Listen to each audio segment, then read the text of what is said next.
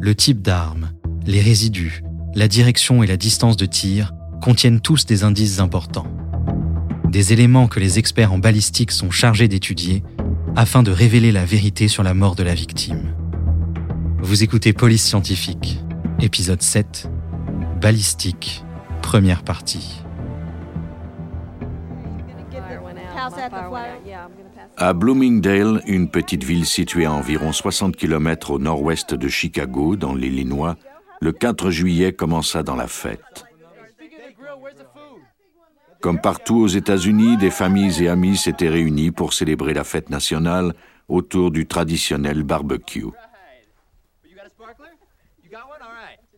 Les enfants s'amusaient avec des pétards et attendaient impatiemment le coucher du soleil pour aller voir le feu d'artifice. Des festivités se déroulaient dans les parcs et distrayaient les gens.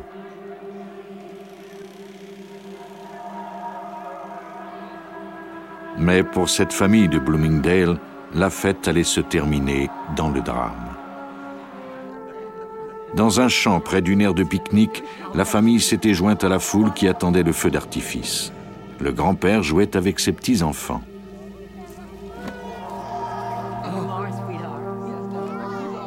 Puis, sans avertissement, il s'écroula sur le sol.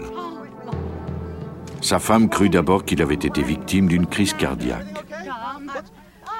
Deux enquêteurs qui n'étaient pas en service mais qui se trouvaient sur les lieux pour la célébration se précipitèrent pour lui porter secours. Lorsqu'ils retournèrent le corps de l'homme, ils découvrirent qu'il avait une blessure sous les côtes. Il avait reçu un projectile.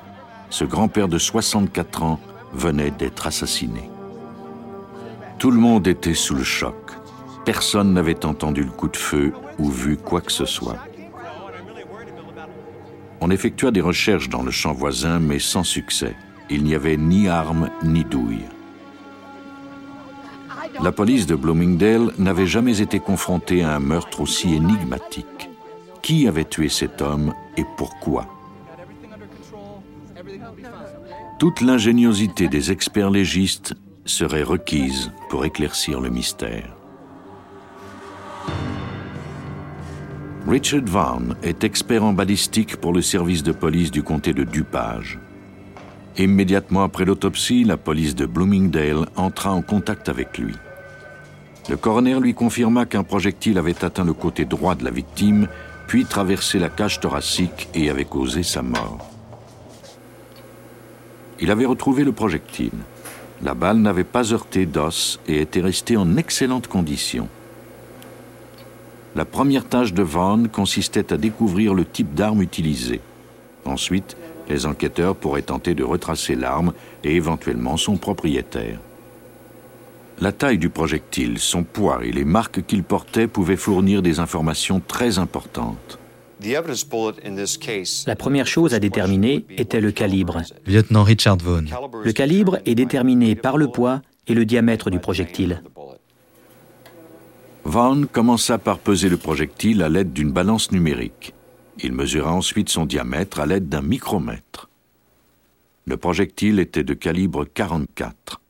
Il provenait d'une arme à feu très puissante, c'est-à-dire d'un revolver Magnum 44. Plusieurs compagnies fabriquent des armes de cette puissance. Vaughn devait maintenant déterminer la marque et le modèle de l'arme qui avait servi au crime. Il plaça le projectile sous un microscope et examina les rayures qui s'y trouvaient. Toute arme à feu laisse une série de rayures en forme de spirale sur les projectiles. Leur nombre, largeur et orientation varient selon le fabricant. Le projectile comportait six rayures et six cloisons. Elles s'étendaient en spirale le long du projectile en allant vers la droite. Vaughn utilisa ensuite un outil sophistiqué pour déterminer la largeur précise des cloisons et des rayures. Une fois l'information obtenue, il consulta une base de données informatisée mise à jour par le FBI qui contient des informations à propos de milliers d'armes à feu. Si on fournit à l'ordinateur le calibre, le nombre et la largeur des rayures et des cloisons ainsi que le sens de la spirale, il peut identifier la marque de l'arme. En moins de deux heures, Vaughn avait découvert une information primordiale. L'arme utilisée était un Strum Ruger Red Rock Magnum 44.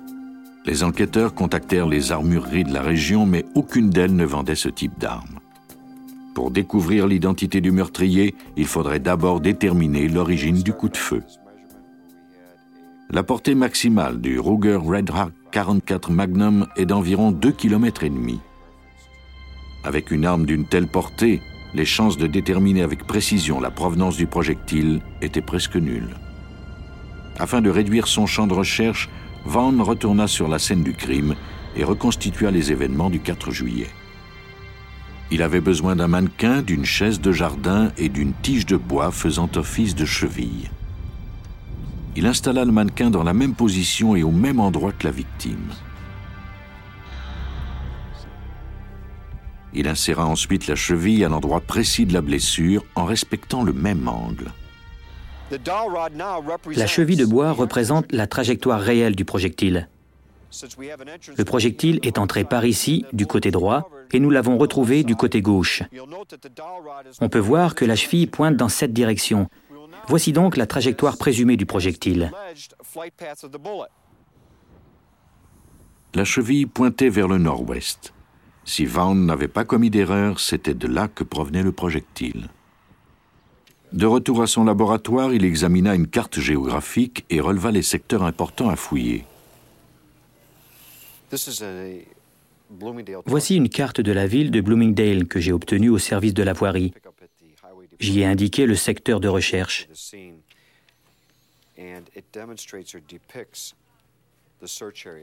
Mais d'où le coup de feu était-il parti exactement? La vitesse initiale d'un projectile de Red Rock est de 360 mètres secondes.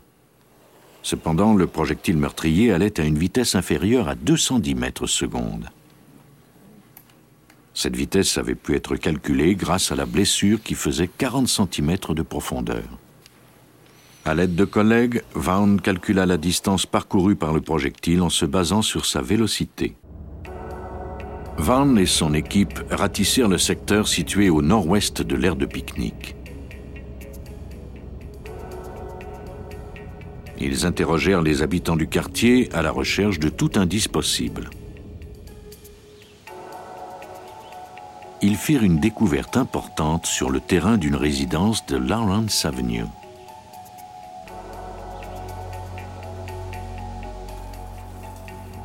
Il y avait un baril troué dans un coin du terrain. Les trous semblaient avoir été causés par des balles de calibre 44. Le contour des trous n'était presque pas rouillé, ce qui indiquait qu'ils étaient récents. Avait-il été fait par la même arme que celle qui avait tué le vieil homme? Afin de s'en assurer, Vaughn devait découvrir un autre projectile pour le comparer à celui qui avait tué l'homme. Il se servit à nouveau de la technique des chevilles de bois sur le baril pour déterminer la trajectoire des projectiles. Avec un peu de chance, il trouverait peut-être une balle. Nous allons prendre une cheville et reproduire la trajectoire du projectile à partir du moment où il a transpercé le baril jusqu'à sa sortie.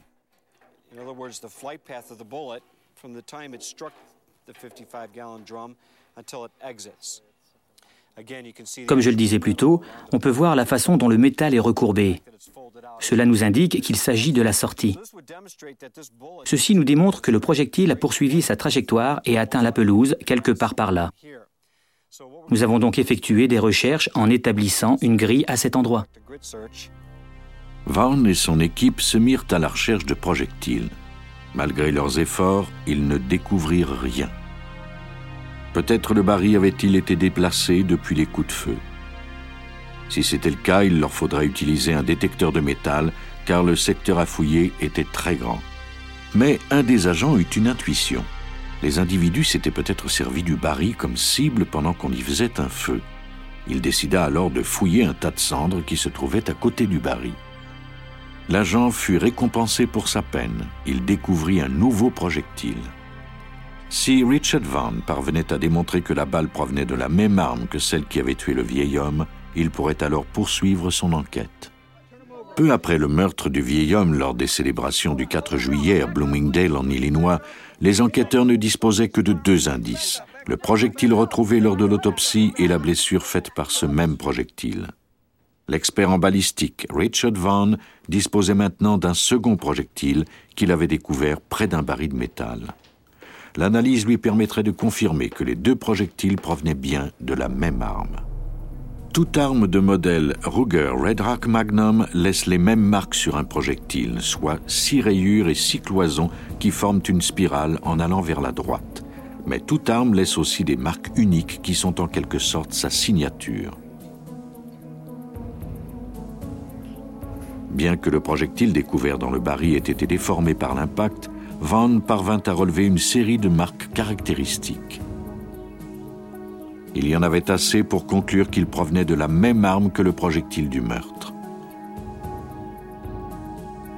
Le filet commençait à se refermer, mais une question subsistait.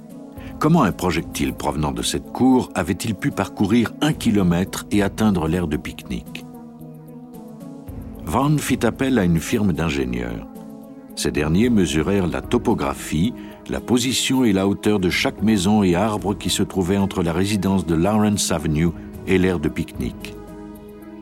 Ils dressèrent ensuite un plan à partir de leurs calculs. Il y avait plusieurs obstacles sur la trajectoire du projectile, mais fait étonnant, ils n'en avaient rencontré aucun. Avait-il encore assez de puissance pour tuer arrivé à destination? Van devrait en faire la démonstration. Il consulta l'expert Martin Fackler. Ce dernier peut déterminer la vitesse d'un projectile en mesurant la profondeur d'une blessure.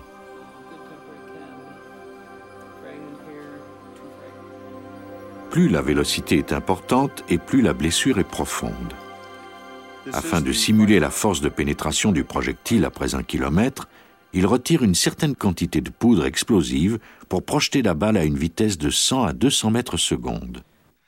Pour s'assurer que la balle est bien tirée à la bonne vélocité, on en mesure la vitesse à l'aide d'une minuterie électronique. Lorsque la quantité de poudre est enfin déterminée, la balle test est tirée dans la gélatine. La balle s'est enfoncée à 40 cm de profondeur, ce qui équivaut à la profondeur de la blessure de la victime. De plus, tout comme la balle du meurtre, elle n'a subi aucune déformation. L'analyse a démontré que la vélocité de la balle était assez importante pour tuer un homme à un kilomètre de distance. L'hypothèse selon laquelle elle provenait de la propriété de Robert Luxton dans Lawrence Avenue était plausible. Les résultats obtenus lors des analyses de Vaughan permirent au procureur Joe Burkett d'obtenir un mandat de perquisition. Larksden admit que sa petite amie et lui avaient organisé une soirée le 4 juillet. Loxden remit son Strum Ruger Red Rock de calibre 44 aux autorités. Il raconta plus tard les événements qui s'étaient produits lors de la soirée. Tout avait commencé normalement. C'était un barbecue auquel quelques amis intimes avaient été conviés. Pendant l'après-midi, Loxden était allé chercher son arme dans la maison. Il avait placé une cruche d'eau sur le baril en guise de cible. Il avait ensuite tiré cinq coups de feu. Une des balles avait frappé la cruche et les quatre autres le baril. Puis il avait prêté son arme à sa petite amie, mais cette dernière avait complètement raté la cible. Suite aux déclarations de Luxden, Van conclut que c'était la jeune femme qui avait tiré la balle meurtrière. Elle était plus petite que Luxden et avait visé vers le haut. Cet angle avait permis au projectile d'atteindre l'aire de pique-nique. Luxden plaida coupable à des accusations de possession d'armes et d'homicide involontaire. Sa petite amie admit également avoir utilisé l'arme et plaida elle aussi coupable d'homicide involontaire. Larkston fut condamné à six ans de prison, sa petite amie à 90 jours d'emprisonnement, assortie d'une mise en liberté conditionnelle. C'était une enquête réussie. Les enquêteurs aux homicides ne sont jamais en vacances. Joe Burkett, assistant du procureur général. Nous avons travaillé de pair avec le bureau du shérif, le bureau du coroner, le service de police de Bloomingdale et le sergent Van du laboratoire médico-légal. Tout le monde a fait de l'excellent travail.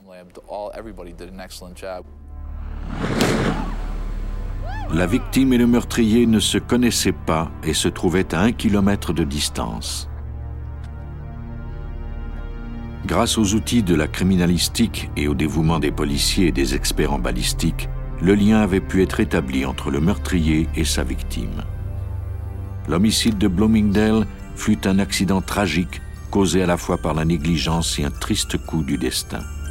Cela avait été un véritable défi pour les experts. À Chicago, pendant les tumultueuses années 60, un enquêteur fut confronté à un défi d'une autre nature. Un militant politique avait été tué et l'on ignorait s'il s'agissait de légitime défense ou simplement d'un assassinat. Les murs criblés de balles détenaient la clé du mystère. 4 décembre 1969, 4h45 du matin.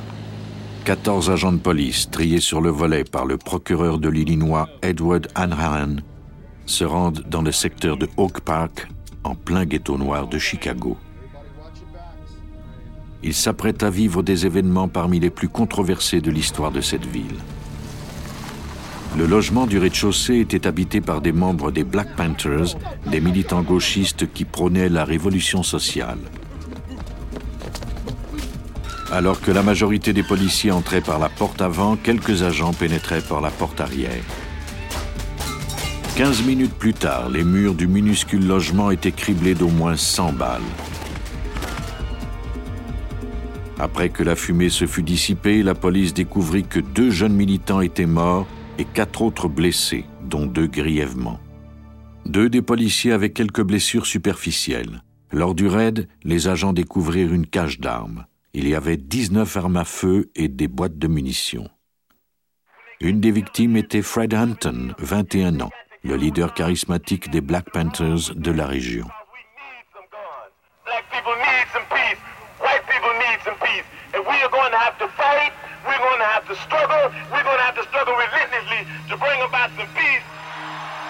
Hampton était le 28e Black Panther à être tué par les policiers en moins de deux ans. Fruit de l'agitation sociale de l'époque, le mouvement des Black Panthers était né à Oakland, en Californie. Alors que des leaders noirs tels que Martin Luther King ne préconisaient que la désobéissance civile et l'action politique pour l'avancement des droits civiques, les Black Panthers, eux, étaient prêts à recourir à la violence si nécessaire. Le raid du 4 décembre devint rapidement un événement médiatique. Les Black Panthers avaient une version fort différente de celle des autorités. Hanran déclara que la police appliquait un mandat légitime de perquisition lorsque les Black Panthers avaient ouvert le feu. Quand les agents de police se sont annoncés, on leur a tiré dessus.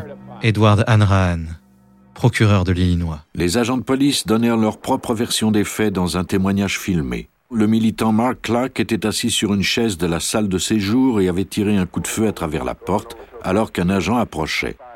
L'agent était ensuite entré et l'avait tué. C'étaient les Black Panthers qui avaient ouvert le feu et les policiers avaient riposté. Selon la police, Hampton était couché dans sa chambre sur le ventre. Il avait ouvert le feu avec une arme automatique de calibre 45 et un fusil de chasse. Pour se défendre, les agents lui avaient tiré dans la tête à deux reprises. Mais les Black Panthers n'avaient pas la même version des événements. La police était entrée sans avertissement, avait tiré la première et tué Mark Clark, qui n'avait tiré qu'après avoir reçu un coup de feu. Selon eux, aucun autre membre des Black Panthers n'avait utilisé d'armes. D'autres policiers étaient alors entrés par l'arrière avait découvert Hampton endormi et lui avait tiré deux balles dans la tête avant même qu'il n'ait eu le temps de se réveiller. Vous venez d'écouter Police Scientifique. Si vous avez aimé ce podcast, vous pouvez vous abonner sur votre plateforme de podcast préférée et suivre Initial Studio sur les réseaux sociaux. Police Scientifique est un podcast coproduit par Initial Studio et New Dominion Pictures adapté de la série documentaire audiovisuelle New Detectives, produite par New Dominion Pictures. Cet épisode a été écrit par Robin Bates et il a été réalisé par Suzanne Mann. Production exécutive du podcast, Initial Studio. Production éditoriale, Sarah Koskiewicz, Mandy Lebourg et Astrid Verdun, assistée de Sidonie Cotier. Montage, Camille Legras, avec la voix de Benjamin Septemours.